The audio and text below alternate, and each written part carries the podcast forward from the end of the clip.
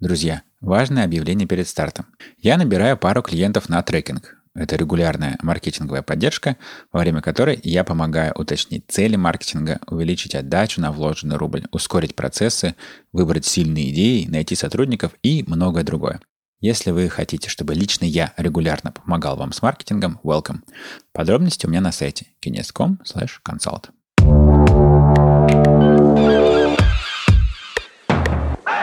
Всем привет! Это Иннокентий Нестеренко и маркетинговая рубка подкаста о и вокруг. В каждом выпуске я говорю с профи из агентств, бизнеса, рекламных площадок, медиа и стараюсь узнать у них какие-нибудь рецепты, кейсы, фейлы, трюки, приемы, что-то, что поможет вам делать ваш собственный маркетинг лучше. Сегодня у нас выпуск в формате клиент плюс агентство. За клиента у нас Volkswagen Group России.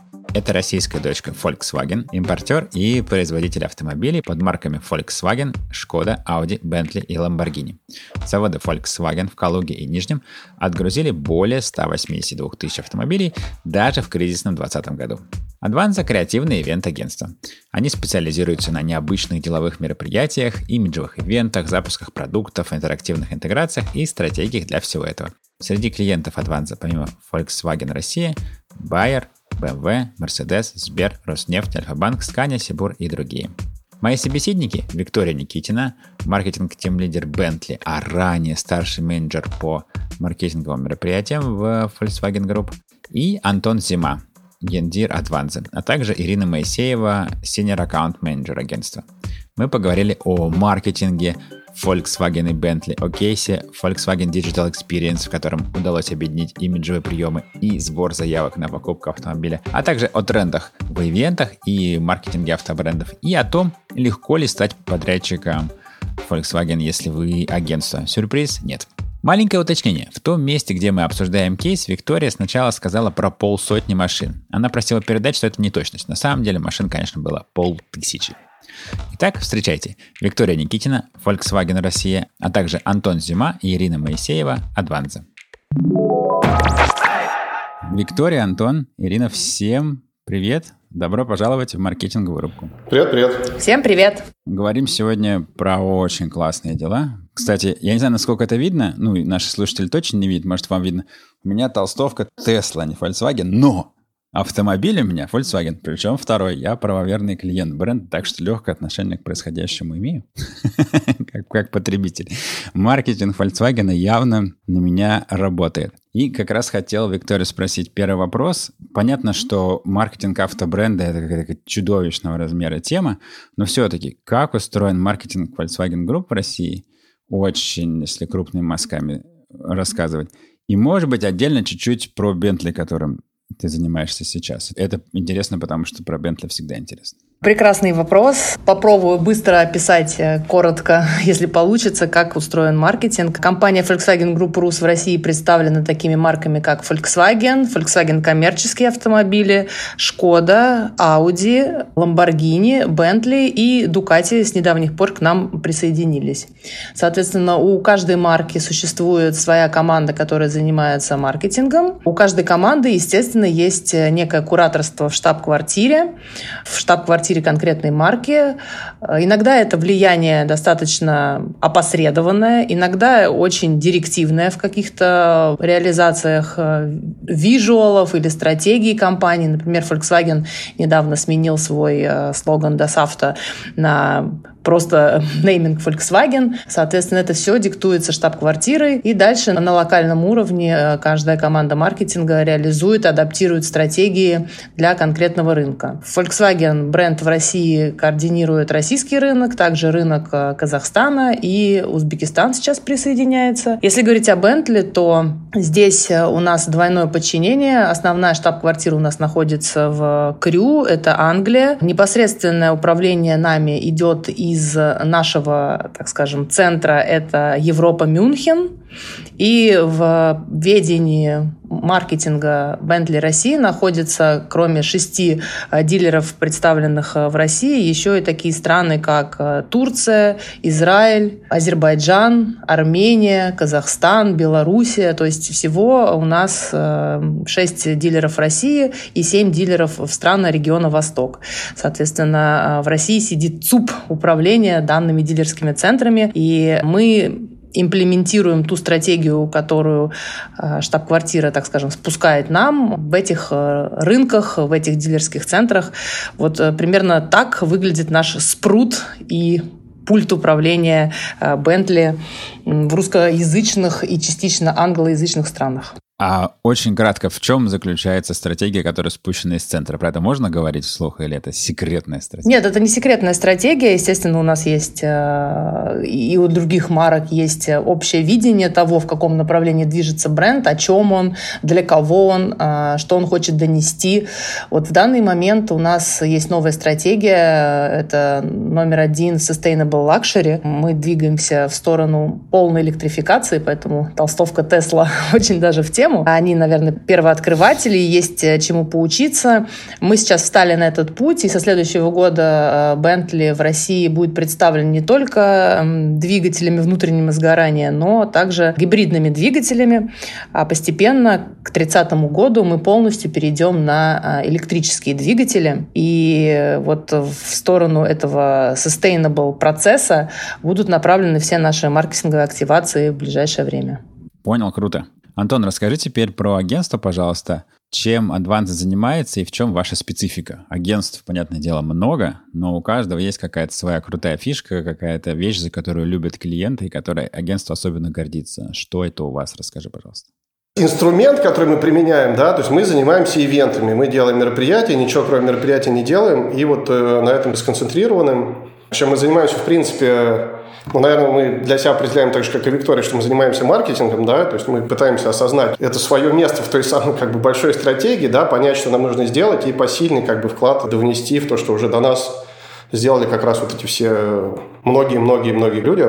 Чем мы отличаемся? То есть, наверное, то, что самое большое действительно отличие от остальных, мы пытаемся все знания, все, все, все, все процессы, все систематизировать, превратить в технологию какую-то, да, чтобы у нас не то, что изредка получалось выдавать тот результат, который клиент просит, а чтобы это был стабильный процесс, чтобы мы стабильно одно и то же делали. Это связано с тем, как э, читать брифы, как понимать задачи, это связано с тем, как э, просто внутри мы строим процесс, э, как делать так, чтобы получалось все, что мы обещали сделать, как чтобы все было вовремя, спокойно и прочее. Но это штука, которая больше описывает внутреннюю кухню, в том смысле, что ну, клиент видит маленький кусочек ее, может установить по каким-то параметрам, что она происходит, но она совсем не очевидна. То есть, поэтому ответ на часть твоего вопроса. Ну, это хороший ответ. То есть, процессы для человека, для конечного потребителя ивента, да, для посетителя фестиваля, того кейса, про который мы будем говорить, какого-то виртуального или еще какого-то корпоративного ивента. Это карнавал, это яркая штука, которая происходит, она занимает час или день, но не более. А для вас это процесс, это какая-то длительная подготовка, это может занимать полгода и все ну, время. Технология, скорее, да. Технология да. производства, которая выдает как бы результат, э, ну... Предсказуемо классно. Одинакового уровня, да. Ну и ближе к ивентам, снова вопрос Виктории про Volkswagen, наверное, уже, коль скоро мы больше про этот кейс сегодня. Какое место ивент занимает маркетинг-миксе Volkswagen Группа России. Расскажешь немножко? Как ивенщик с большим стажем и человек, который работает в ивентах с 2000 года, я бы сказала, что, конечно же, не такое большое, как ATL, Digital и какие-то прямые размещения рекламные. Естественно, на долю ивентов приходится сильно меньше, и более того, в случае каких-то сокращений бюджета в сложных времен, ивенщики первыми страдают – потому что, как вы помните, во время пандемии были отменены все мероприятия, конференции, все это перешло в онлайн. Ивенщики, конечно же, переквалифицировались, но, тем не менее, доля ивентов, она все-таки не такая заметная, по крайней мере, что касается Volkswagen, это, ну, не буду называть конкретные цифры, но э, там 1 к 10 соотношение примерно такое. Поэтому ивенты э, очень трудозатратны.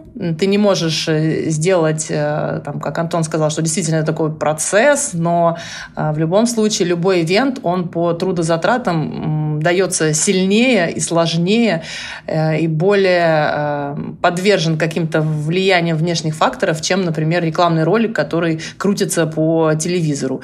При этом рекламный ролик показывает стабильный охват, да, и э, стоимость за контакт такого ролика, естественно, соизмеримо э, меньше. Так же, как и баннеры в интернете, так же, как и какие-то клики по письмам, которые были отправлены клиентам. Если говорить о, об ивенте, то стоимость контакта, конечно же, она в разы выше. Сам контакт э, несопоставимо более длительный и качественный, но, как я уже сказала, э, не всегда измеримо то влияние, которое ивент оказывает на человека. И, грубо говоря, достаточно легко перевести какие-то просмотры в конечные покупки, а посещение ивентов в конечные покупки перевести немного сложнее. Вот, соответственно, во время кейса Digital Experience мы как раз и пытались отцифровать, так скажем, визиты в те машины, которые были проданы по результатам этого мероприятия. Вот, наверное, это такая была основная задача, поэтому мы, наверное, можем сейчас плавно перетечь к задачам и целям э, кейса Volkswagen Digital Experience. Да, ну, коль скоро заговорили, давай тогда расскажи про со стороны клиента, что вы просили от агентства, да, как была поставлена задача, а дальше я Ирину потерзаю вопросами, как они это все делали. Итак, э, у Volkswagen Experience, назовем так, была достаточно длинная история. Изначально проект был разработан для внедорожника Touareg 10 или 15 лет назад и э, представлял собой серию внедорожных тест-драйвов, когда клиент приезжал на площадку за город и активно тестировал автомобиль, наслаждался природой, э, хорошим шашлыком, кетерингом и так далее. Но, естественно, стоимость за каждый контакт была просто какой-то космически высокой. И вторая проблема была в том, что так как мероприятия проводились за городом, как в Москве, так и в регионах России, не всегда клиенты доезжали до площадки, у них менялись планы, они вставали в пробку, решали не ехать и так далее. Поэтому мы их э, ждали, слот был занят, клиент не приехал, в итоге стоимость контакта еще сильнее росла. И вот этот подход э, не нравился в проекте, проекте. Поэтому мы решили пойти в те места, где люди уже присутствуют, то есть где они готовы э, впитывать информацию, где они не заняты, например, покупками э, в Ашане перед дачей, где они не бегут в пятницу по магазинам и потом быстрее домой на дачу и по своим делам. То есть э, мы решили, что это фестивали, отличное место, потому что люди туда приходят провести время на весь день, то есть они приходят семьей в хорошем расположении духа, имея определенное количество свободного времени, которое мы можем занять и отнять на просмотр наших автомобилей, на знакомство с маркой, на какие-то интересные активности и тест-драйв в том числе. Выбрана была такая концепция, что мы идем туда, где есть люди. Это летние фестивали, был составлен список мероприятий. И дальше мы э, решили, что нужно, конечно же, в каком-то формате подстроиться под эту фестивальную тему, сделать некое такое пространство, брендированное маркой, куда будут приходить люди, им будет комфортно, удобно, они будут знакомиться с брендом. Каким-то образом мы будем э, вовлекать их в коммуникацию с нами, собирать контакты, телефоны, имейлы, Э, если человек заинтересован в покупке и, может быть, э, каким-то образом хочет пройти тест-драйв, не выпивал а напитки алкогольного партнера на фестивале, то мы можем организовать тест-драйв. Но так как не во всех э, локациях возможно было размещение большого количества автомобилей, мы вот решили, что некоторые тест-драйвы мы сможем провести виртуально. Как раз только начался тренд на все эти виртуальные реальности, тест-драйвы в виртуальной реальности, поэтому в бриф агентства мы включили задачу по максимально возможному охвату э, людей, которые пройдут э, тест-драйв либо на реальном автомобиле, когда это возможно, либо с помощью очков виртуальной реальности. И, соответственно, задача была каким-то образом э, дать людям протестировать автомобиль. Это было указано в брифе. И вот э, коллеги его получили и приступили к реализации. Ирина, продолжи, пожалуйста, как э, у вас все это шло? Как шла работа, какие были плюсы, минусы, подводные камни? Ой, шло прекрасно. Сейчас мы там разговариваем, даже не верится, что были фестивали. Пять месяцев мы ездили по всей стране с нашей концепцией. Было, да, в дополнение к Вики, то есть у нас был определенный бриф, и мы с учетом этого брифа подготовили нашу концепцию Volkswagen Camp. Мы очень гармонично, могу там сказать, с, с уверенностью, я думаю, Вика подтвердит, что гармонично вписались на эти площадки. Площадки у нас были разные, у нас были музыкальные фестивали, спортивные. У нас была концепция, вот опять же повторюсь, кемпа. И было большое количество людей, невероятно, это было прям очень приятно, это было очень популярное место. Большое количество слушателей очень любят цифры. Может быть, какие там были порядки на этих фестивалях?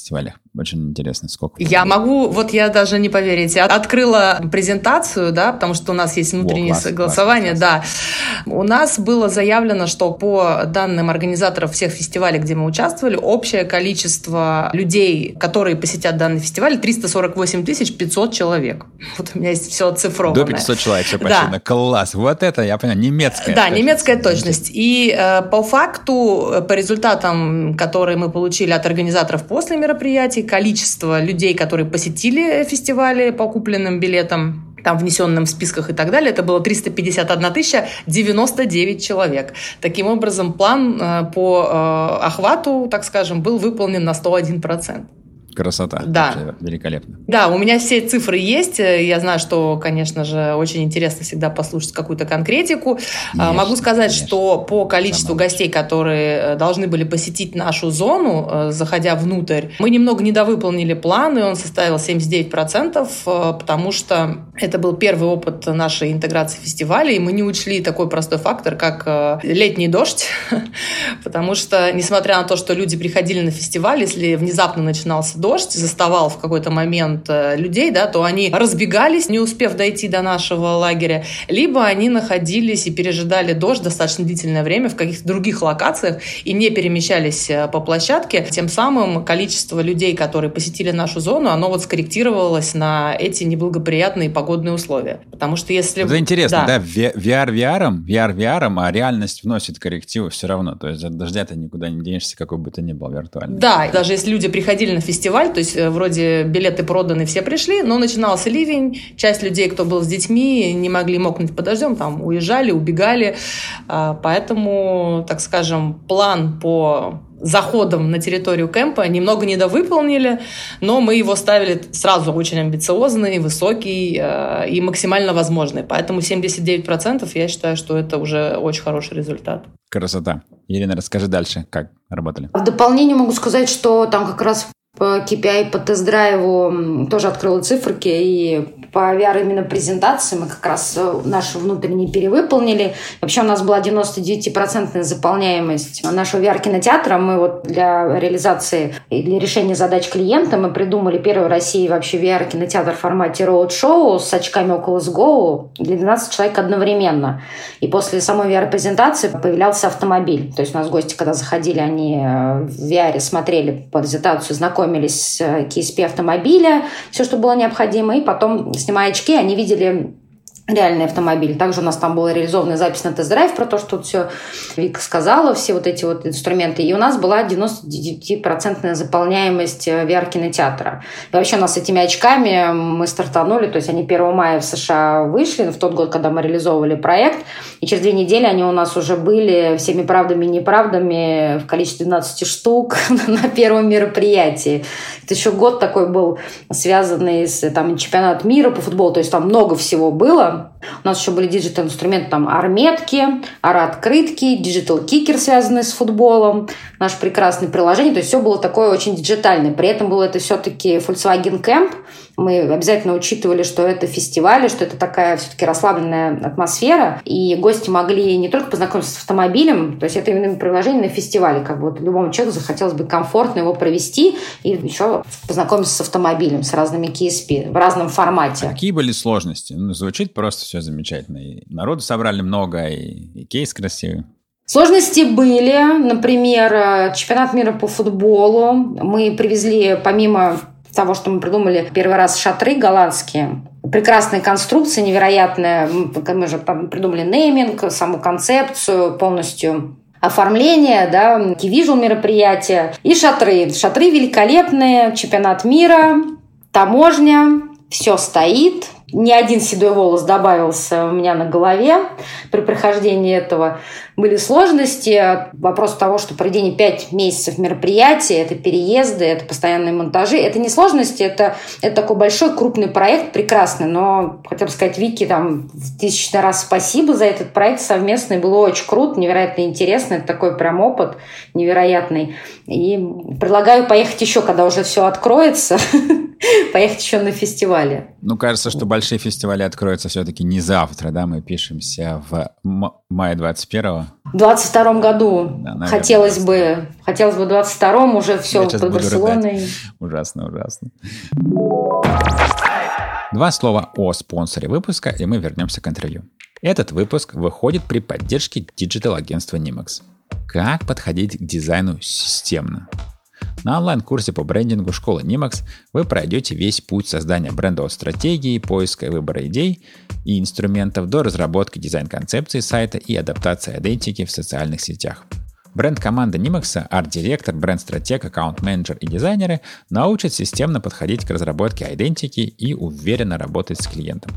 В портфолио ваших будущих кураторов проекты для Йоты, Теле2, Mail.ru, Эби, Байкат, Лаборатории Касперского и других крупных российских и международных компаний. По итогу курса студенты презентуют концепцию системы идентики, получат обратную связь от арт-директора и соберут новый кейс портфолио во время обучения. Кроме потока, тут есть и самостоятельный формат, на котором можно пройти курс в своем темпе, но уже без проверки заданий и обратной связи. Я бы брал с обратной связи. Для вас, дорогие слушатели рубки, Nimax дает скидку 20% по промокоду рубка PR латинскими буквами на все форматы. Переходите по адресу nimax.school, жмете «Зарегистрироваться» и на чекауте вбиваете рубка PR латинскими. Автоматически получаете 20% на все форматы. Nimax School, промокод рубка PR. А мы возвращаемся к нашему интервью. А что касается записи на тест-драйв, какая-то, может быть, конверсия есть в ваших отчетах? Очень интересно. Потому что всех всегда волнует. Ну, вот эти вот мероприятия для верхнего уровня воронки. Конечно. Быть, самого конечно. верхнего куда-то. Очень вот, всем вот всегда интересно. Штуки. Но... А, а что на самом деле? А что по факту? Что получилось? Ну, конечно. Но я вам так скажу, что на самом деле человек, когда покупает машину, он не делает решение в ту минуту, когда прошел тест-драйв. Да? В любом случае ему нужно некое время, чтобы обсудить покупку, покупку. Это дорогостоящая покупка, крупная, тем более, что если мы говорим о каких-то автомобилях, внедорожниках, э, на которые мы делали акцент, тот же самый Тирамонт, то есть как минимум нужно записаться, подождать, э, обсудить с женой, продать текущий автомобиль, выбрать дилера. То есть по факту процесс покупки от стартовой точки тест-драйва занимает порядка 6 месяцев. Ну, это такой, так скажем, средний показатель.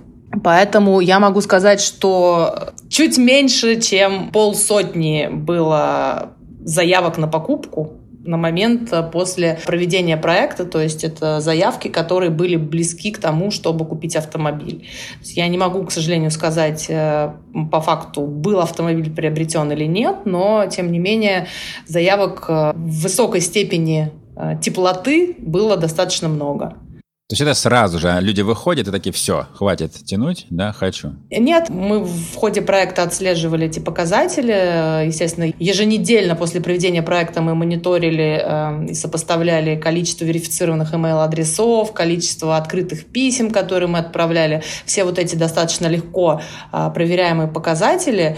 И далее уже э, коммуникации с клиентами, чьи контакты мы передавали в наши внутренние продажные системы, подключались дилеры – они э, верифицировали более подробно и детально контакты, выясняли потребности, там, готовность покупки.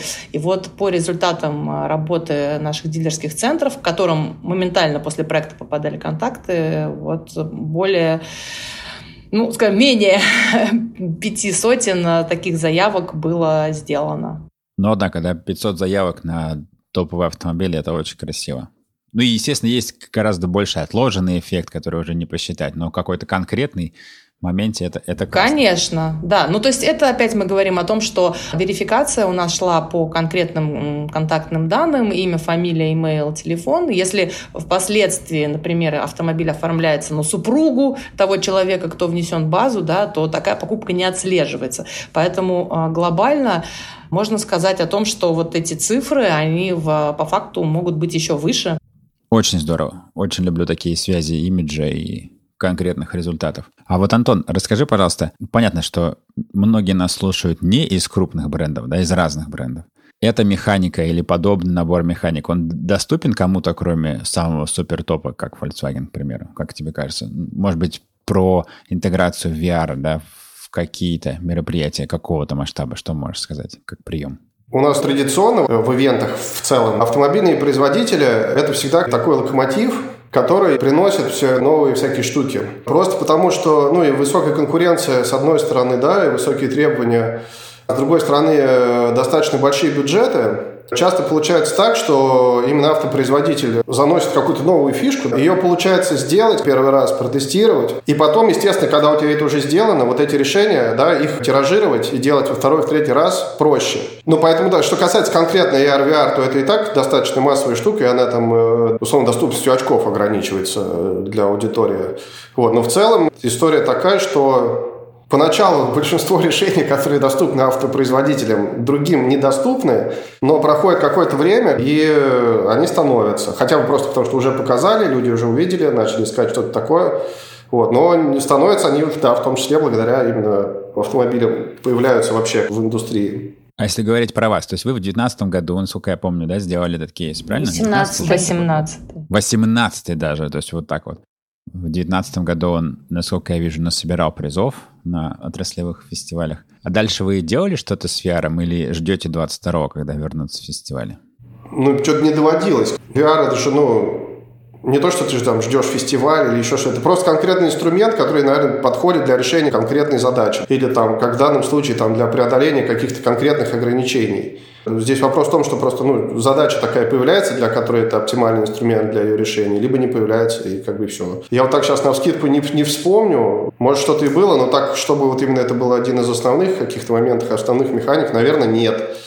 Ну, то есть для какого-то кейса нужны, я не знаю, танцоры, которые летают на антигравитаторах. Ну, условно, да. Для, для кого-то нужны очки. И да, и что нужно, то и берешь, да. Креатив да, да. просит, так и берешь. Вопрос Виктории. Расскажи, пожалуйста, как ты видишь тренды в автомаркетинге. Что нового? Ну, кроме вот этого огромного тренда на электрификацию, ты уже рассказал про Bentley. Что еще интересненького появляется? Коль скоро это такой локомотив изменений, как минимум в имиджевой части маркетинга. Автомобили сейчас все больше и больше напоминают гаджеты, и практически уже в скорости изменений и реакции на какие-то передовые технологии не уступают э, производителям смартфонов. Поэтому здесь я могу сказать, что если технологии автомобильные развиваются параллельно с э, digital различными вещами, да, то есть машины добавляются ассистенты, добавляется много различных функций связи с э, выходом в интернет, связи с другими автомобилями. Вообще, в принципе, вот эта сама концепция мобильности, она меняется, потому что раньше автомобиль это было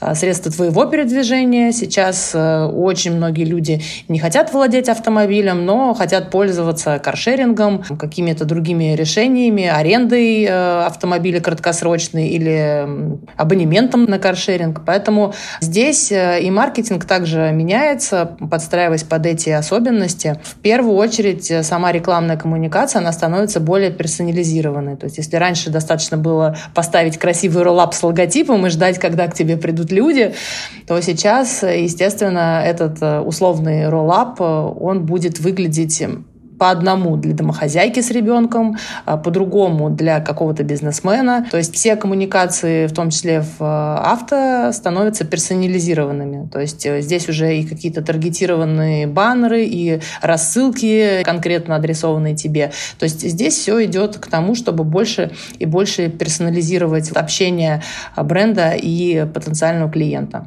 То есть мы должны немножко предугадывать его желания, его потребности, советовать ему какие-то вещи, о которых, может быть, он не догадывался, да, что там, не знаю, большой багажник – это удобно, или возможность сделать третий ряд в автомобиле. Поэтому все коммуникации, мне кажется, будут нацелены в первую очередь на большую персонализацию и уточнение потребностей и, может быть, каких-то восприятий конкретного человека. Вот э, мы в марке сейчас также над этим работаем. И еще один вопрос именно про автобизнес. Не могу не спросить. Я когда в предыдущей жизни был на агентской стороне, работал с автодилерами, да, и наблюдал эту историю. Расскажи немножко, как с твоей колокольни выглядит тема, что они все одинаковые. Ну, понятно, что это в какой-то степени проблема, с другой точки зрения это боль, потому что если дать им свободу, они будут mm-hmm. то в лес, кто по дрова. Как вы внутри про это думаете? Дать ли дилерам больше свободы в рекламных коммуникациях или совсем их зажать так, чтобы все сайты были одинаковые, все рекламные сообщения были одинаковые, и они бы различались только адресами сайтов и номерами телефонов. Это было бы идеально, если бы так было, но, к сожалению, так нет, потому что всегда есть некие наборы рекламных материалов, которые импортер предоставляет дилеру для коммуникации. То есть это и какой-то key visual по модели, и набор каких-то, не знаю, там, эссетов, это баннеры, рассылки, шаблоны, еще что-то. Соответственно, дилер может это использовать. Они жалуются, что нас зажали, мы все одинаковые. Вот вот что они говорят. Естественно, у дилера есть какая-то возможность сделать свои макеты, если на то есть воля правообладателя имиджа, либо сделать какие-то свои коммуникационные интересные материалы. Это никогда не наказывалось. Вопрос в том, что насколько дилеры, а, соблюдают стандарты бренда, попадают в тон коммуникации и, в принципе, насколько они профессионально это делают. Потому что, если говорить о географии, в России у того же Volkswagen наверное, сейчас уже больше 130 дилеров. Естественно, технические возможности, креативные возможности и уровень насмотренности всех маркетологов разный, поэтому здесь бывают нюансики или какие-то очень смешные креативы, которые присылают импортеру на согласование.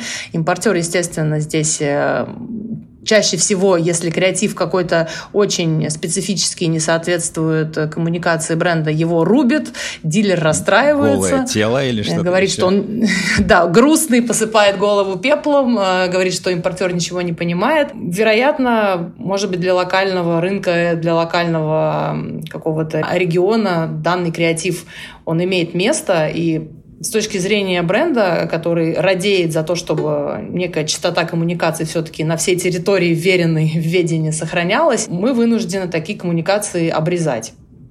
Хотя я достаточно лояльный человек, и э, я всегда, если это вот жестоким образом не нарушает наш гайдбук, я всякие вольности позволяю, потому что здесь э, необходимо все-таки пестовать э, маркетологов дилерских центров, давать им немножечко свободу, потому что иначе они будут думать, что они просто, так скажем, роботы-исполнители чужой воли. И тем более им надо, если конкурентная среда, и в городе есть активные другие бренды или наш же бренд присутствует э, на соседней улице, да, то есть, естественно, им нужно как-то выделяться, и клиент должен четко запоминать, какой дилер прокоммуницировал то или иное сообщение, то или иное послание, поэтому какая-то вариативность все-таки здесь возможна, и я считаю, что она даже приветствуется, потому что в потоке однотипных имиджей 130 дилеров сложно даже запомнить, кто сделал данное сообщение, а клиент должен за что-то зацепиться, запомнить.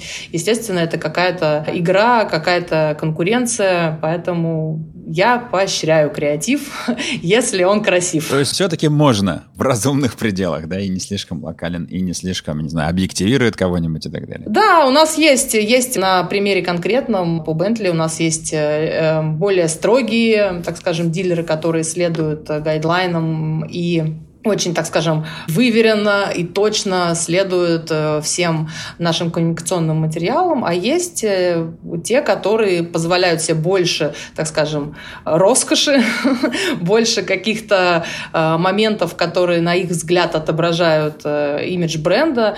Естественно, это дело вкуса в первую очередь, и если клиентам конкретного дилера нравится подобная коммуникация, и они привыкли к тому, что с ними в каких-то рассылках, в каких-то подарках подарках общаются именно таким образом, ну, значит, мы будем все-таки следовать э, желаниям клиента, а не букве брендбука.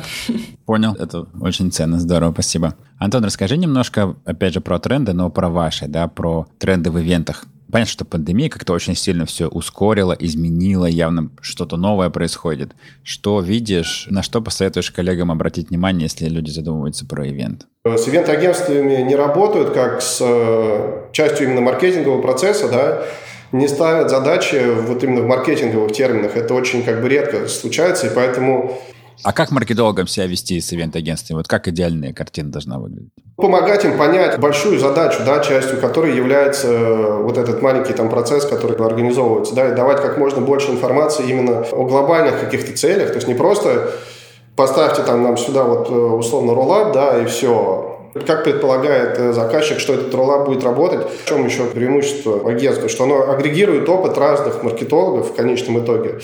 То есть, если бы нам было больше понятно про маркетинговые задачи или хотя бы более был расположен клиент к тому, чтобы об этом разговаривать и отвечать как бы на вопросы и помогать нам понять информацию, то, конечно, было бы не точно, но у нас появлялся бы шанс принести больше пользы. Это вот одна история. А вторая история, что нету запроса на то, чтобы создавать какие-то вот реально новые решения, которые обладают какой-то самостоятельной ценностью эстетической. Что есть как бы общая история, что опять же, откуда берется вопрос про тренды, да, что где-то появилось какое-то удачное решение, его надо быстро найти, как бы схватить и как бы тиражировать, пока этого не сделал кто-то другой. Но при всем при этом, с точки зрения возможностей, которые есть у брендов, в том числе и с точки зрения бюджетов и экспертизы и прочее, у них возможности создавать самим вот эти новые тренды да, несравнимо больше, чем у людей, которые их создают и запускают. То есть смелее надо быть, хочется сказать всем заказчикам, в том числе ивента, ну и других коммуникаций. Не только смелее, а более экспертнее в том числе. У маркетолога ответственность не только перед брендом, да, но и перед обществом куда вот он внедрился такой со своей коммуникацией. Ох, согласен, да. Смотреть на любой столб, вот туда Абсолютно, немножко... абсолютно. Знание о шрифтах и типографике не вот, помешало. Да. Да, понимаю. Последний мой вопрос, который я всем всегда задаю, про любимые источники информации. Начну с Ирины. Расскажи, пожалуйста, что читаешь, э, смотришь какие-нибудь каналы, какие-нибудь книжки, какие-нибудь западные отчеты, что интересного есть? Телеграм-каналы я смотрю разные.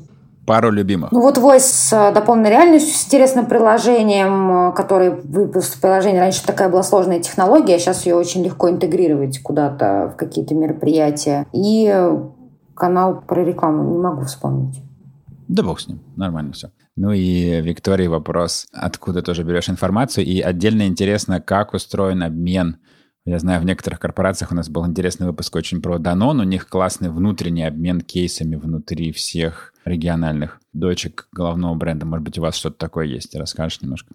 Где вообще профессиональные данные и знания черпаю, это, конечно же, агентство, основной поставщик э, материалов, потому что во время проведения любого рода тендеров, если особенно какие-то новые подрядчики, они всегда присылают какие-то свои бизнес-кейсы, цифры, статистику, лучшие фотографии. То есть э, ты открываешь презентацию и видишь уже самый То, чем они хотели а, изюм, увидеть, так скажем. Да? да, то есть они э, все за тебя сделали, тебе показали, то есть с лучшей стороны. Естественно, все эти мероприятия по максимуму автомобильные, если есть возможность, я сама посещаю. То есть э, есть такая тусовка агентств, которые вовлечены в подготовку и реализацию автомобильных ивентов. И поэтому на других автомобильных ивентах они периодически пересекаются с друг с другом, потому что ходят и подсматривают э, best cases, так скажем. Как все организовано, что вот здесь, э, что вот тут. Вот. Э, что касается обмена информацией, а, естественно, инстаграмы э, всех брендов-конкурентов, потому что, естественно, надо мониторить э, какие-то вещи, что происходит онлайн, сторис, какие-то хэштеги. Если какое-то мероприятие у конкурента, и он проанонсировал это в инстаграм с хэштегом, быстро очень все вычисляется. Интересно клиентам, неинтересно, насколько захватывающе все происходит, потому что люди очень часто генерят контент и выкладывают. Соответственно, это наши потенциальные клиенты, поэтому можно сделать вывод, интересное мероприятие, стоит ли так делать, либо вот такой формат им не интересен, надо будет в своем мероприятии подумать о чем-то другом. То есть, естественно, изучение мнения людей, для которых э, мероприятие сделано. И по поводу обмена опытом между подразделениями. Если говорить о ФГР, у нас, естественно, есть внутренний портал, на котором регулярно выходят обзоры э, короткие с фотографиями по проектам коллег. То есть, естественно, можно ознакомиться, как что прошло. Э, есть регулярный обмен, э, так скажем, опытом среди маркетинговых тим-лидеров – так скажем, круглые столы маркетологов. Есть, э, естественно, у каждой штаб-квартиры рассылка каких-то маркетинговых новостей э, по пятницам, по вторникам, по-разному. То есть э, коллеги из штаб-квартиры агрегируют лучшие кейсы. Это может быть ивент-маркетинг, это может быть digital, это может быть какие-то sales, маркетинг мероприятия. И делается рассылка, соответственно, там же есть какие-то, может быть, шаблоны, э, может быть, есть какие-то приложения, которые можно скачать и локализовать для российского рынка. То есть э, такие рассылки информационные, маркетинговые и пиар, они существуют, поэтому э, в рамках концерна точно все бренды не остаются в пространстве, так скажем, изолированным от мирового сообщества. Мы, естественно, получаем информацию от коллег. Кроме того, вот если пандемия закончится, все будет хорошо, регулярно проводятся какие-то саммиты, встречи, которые организует штаб-квартира. Если запускается какая-то важная модель, это проходит конгресс, посвященный этой модели. И там, естественно, есть возможность подсмотреть какие-то классные приемы, штучки, э, и потом здесь реализовать их в России. Супер, очень увлекательно. А, скажешь, для маленьких агентств есть какой-то шанс стать вашим подрядчиком? Нас слушают и большие агентства, и поменьше, кто очень бы хотел с кем-то крупным поработать. Куда им идти? Или им нужно просто пока что качать кейсы? не, не рекомендую. Шутка. На самом деле, любой проект в нашей компании, он постоплатный. Это критический вопрос для многих агентств. Если у агентства нет возможности э, кредитовать, да, то есть, естественно, э, возможность участия в наших проектах отпадает сама собой, потому что это достаточно затратно. Э, если мы говорим о каких-то инвестициях в продакшн, в аренду места, в какие-то там ресурсы по производству производству контента. Это все, естественно, на предоплате. Агентство вынуждено компенсировать эти расходы. А у нас полностью постоплатная система работы, поэтому в первую очередь агентству стоит рассчитывать на свои финансовые возможности. Если мы говорим о больших проектах, действительно, таких как э, Digital Experience, это проект, который стоил не 100 рублей, это очевидно, поэтому Здесь агентство, естественно, должно исходить в первую очередь из того, может ли оно э, финансово подписаться под все эти условия, которые существуют у концерна.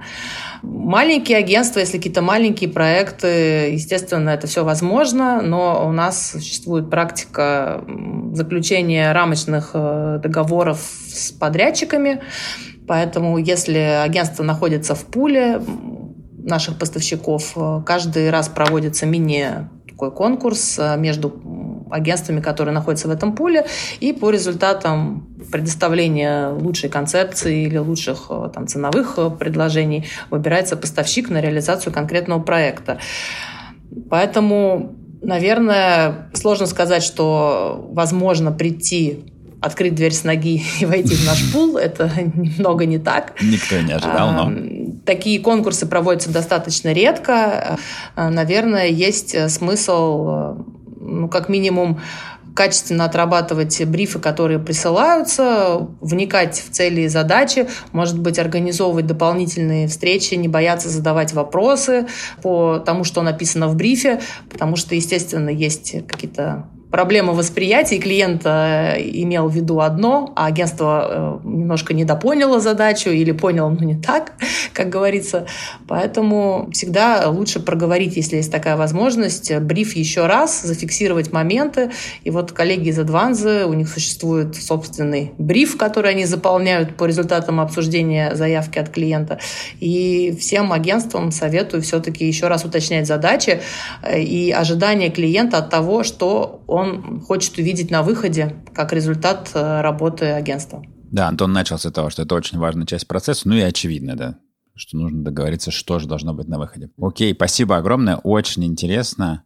Виктория, Антон, Ирина, спасибо вам огромное за рассказ. И это была маркетинговая рубка. Спасибо всем, кто нас слушал. До встречи в следующем выпуске. Пока-пока. До новых встреч в эфире. Спасибо. До свидания. Друзья, если вам понравился подкаст, сделайте, пожалуйста, пару вещей. Во-первых, перешлите, пожалуйста, этот выпуск друзьям или коллегам, которым он тоже будет полезен. Во-вторых, пойдите, пожалуйста, на Apple подкасты, Google подкасты, Яндекс Музыку и все прочие места, где живут подкасты, и подпишитесь там на маркетинговую рубку. Ну, еще можно отзыв оставить. Буду благодарен за положительный. Почему это важно? Ну, во-первых, маркетинговая рубка — это хобби-проект. И ваша обратная связь взбодрит меня и позволит мне скакать дальше. А во-вторых, чем нас с вами больше, тем мне проще будет добиваться аудиенции и брать интервью у разных крутых маркетологов и руководителей предпринимателей. Кстати, если вы знаете кого-то, кто делает нереально крутой маркетинг и поэтому должен стать героем моей маркетинговой рубки, пожалуйста, не стесняйтесь и пишите мне. Все контакты есть на сайте проекта kines.com. Большое спасибо. До встречи в следующем выпуске. Пока.